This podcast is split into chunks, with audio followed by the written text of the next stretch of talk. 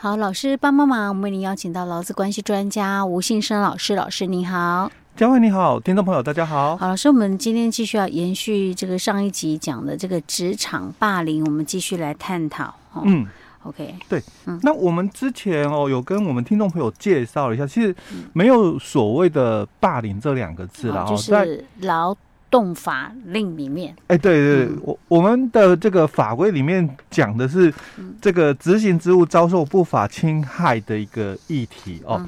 那这个不法侵害就分两个区块哦，一个区块是外部的不法侵害，跟内部的这个不法侵害。那我们劳动部在今年的八月十八号，嗯，他也修正了，就是执行职务遭受不法侵害的预防指引。因为我们的治安法第六条有谈到，雇主要做的这个安全的一个防护的一个计划里面哦，嗯，五大计划哦，在治安法第六条有三大计划哦，那其中的一个哦，就是讲这个执行职务遭受不法侵害的一个预防计划，嗯，那所以怎么做不知道，那劳动部他之前就有了一个。这个指引，那在今年的八月十八号哦，他又修正了哦。那因为修正的原因哦，当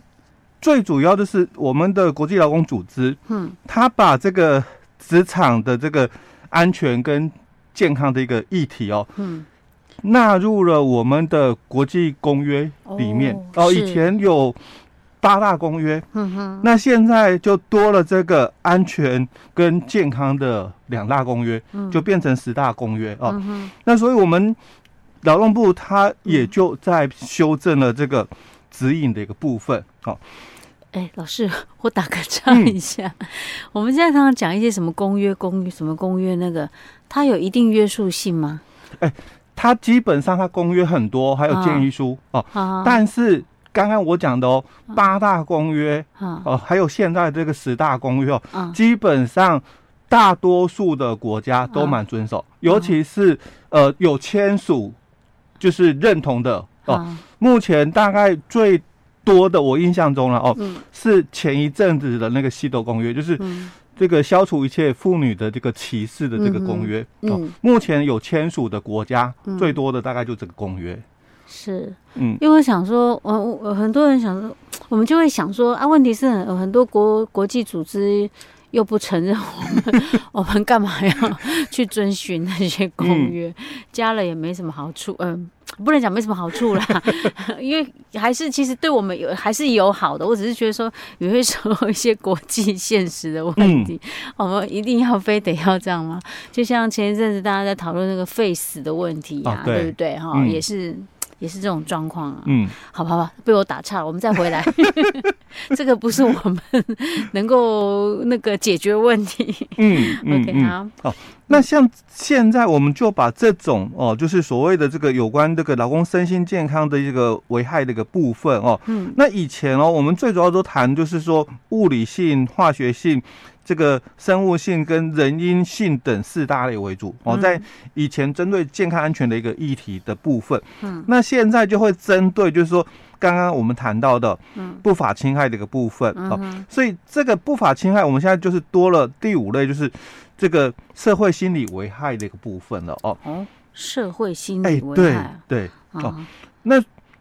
我们这个指引哦，就是从。大概一百零三年的这个九月的时候就有了哦，但是一直配合着修正。那我刚刚讲过，这一次的修正，除了第一个是因应我们国际劳工组织的一个部分以外，嗯，第二个修正的因应也是针对，就是说我们在一百一十一年的六月一号，嗯，通过了跟骚法哦，是，哎，跟踪骚扰防治法嘛，嗯嗯，那这个部分它也是属于，就是说在这个，因为劳动部是它的。主管机关之一。啊、哦，所以当然又跟雇主哦又有相关这个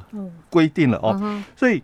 这个雇主哦也要落实了 跟骚法的一个部分，因为你要确保哦你的这个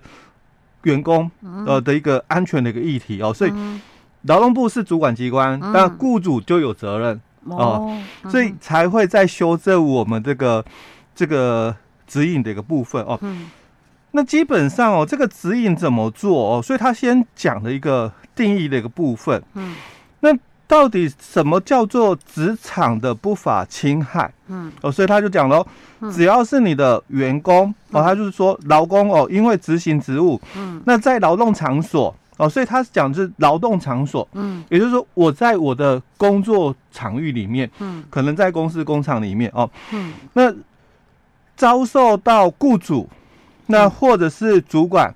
那或者是同事，或者是服务对象哦。嗯。那所以不是只有你的同事，或者是你的上司、雇主而已哦。服务对象、服务业嘛，消费者，嗯，或者是其他哦，第三方的不法侵害行为。所以，嗯，就算他不是消费者哦，那也有可能在这个范围内了。是。哦，所以他讲说。其他第三方的不法侵害行为哦，那这样感觉上就是任何人啊，对，任何人的没错，哦，就包括全部，只要是在劳动场所里面所遭遇到的不法侵害的一个部分都算。所以他就举例喽，第一个就是职场暴力，嗯哼，那第二个哦，性骚扰，啊哈，哦，所以我们后面也会跟各位介介绍这一块哦，性骚扰的部分了哦，嗯，好。那接着我们就来看哦，因为他说雇主要做预防措施，嗯，所以他在指引里面哦，他也提到了哦，预防措施怎么做，因为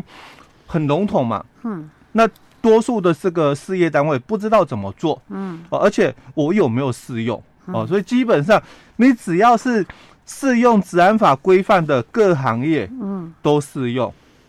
那应该很多吧？差不多几乎就涵盖了，对。好，所以他就谈到，那公司第一个哦，你要先有一个，就是说，嗯，这个政策出来，你要明确的宣示啊，哦，所以公司最好的一个做法哦，就是你做了一个这个说明的一个呃声明书的一个部分，啊哈，我们公司的一个对于这个职场不法侵害的一个声明哦，那所以第一个他就谈到政策哦，所以。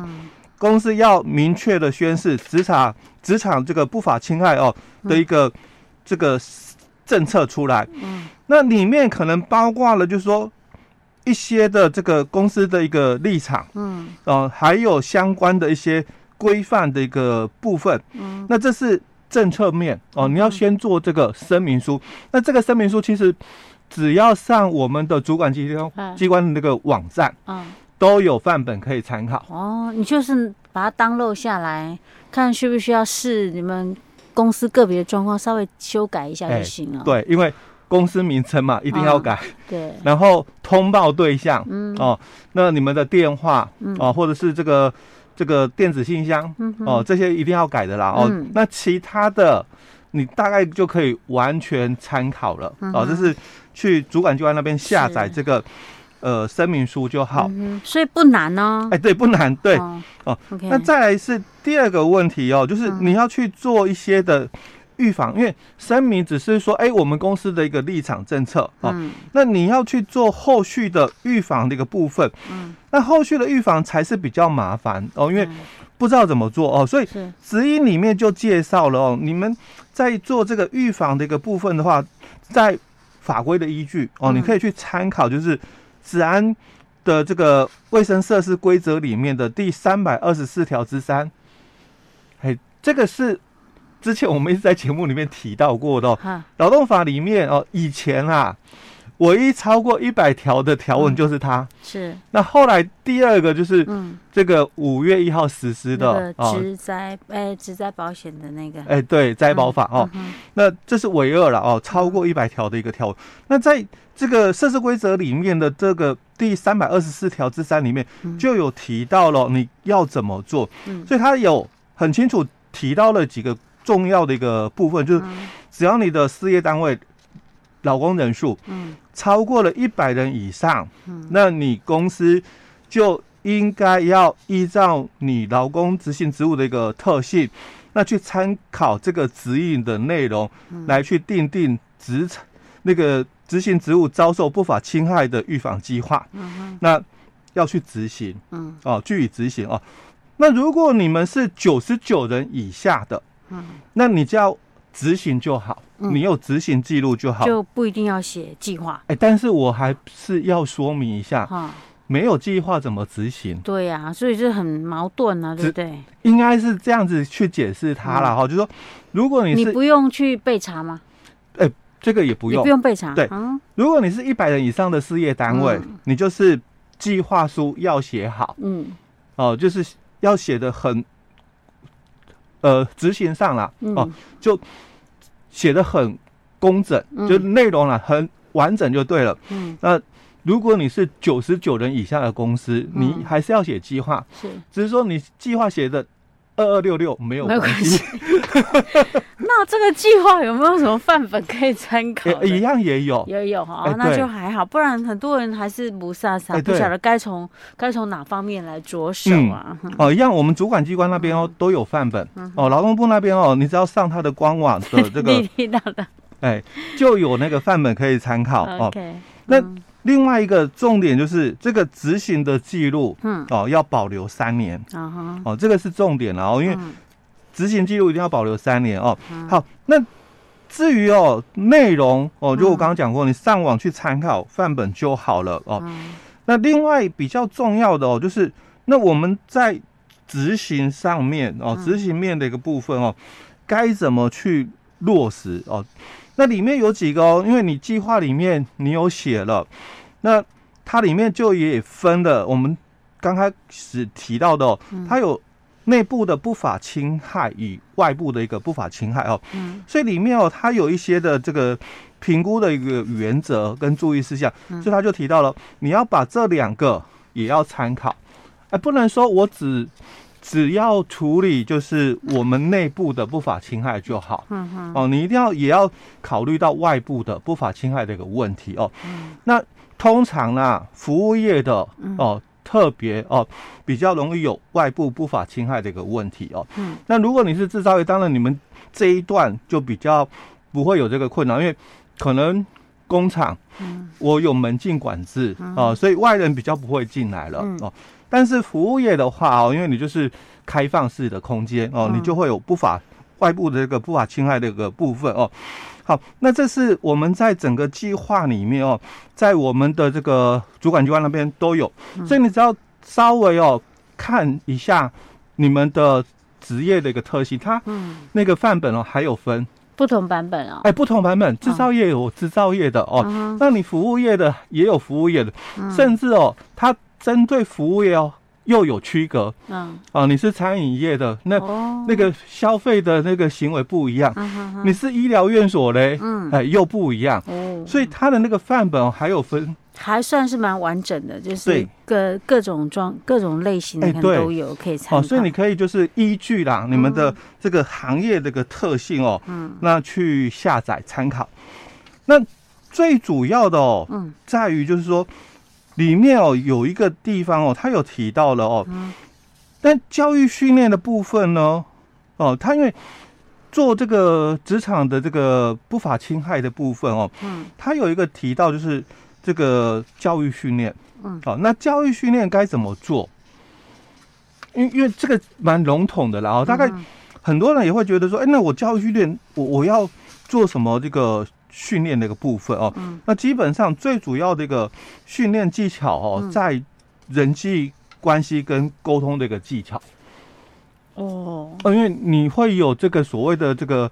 我们俗称的嘛哦，职、嗯、场霸凌嘛，嗯，那当然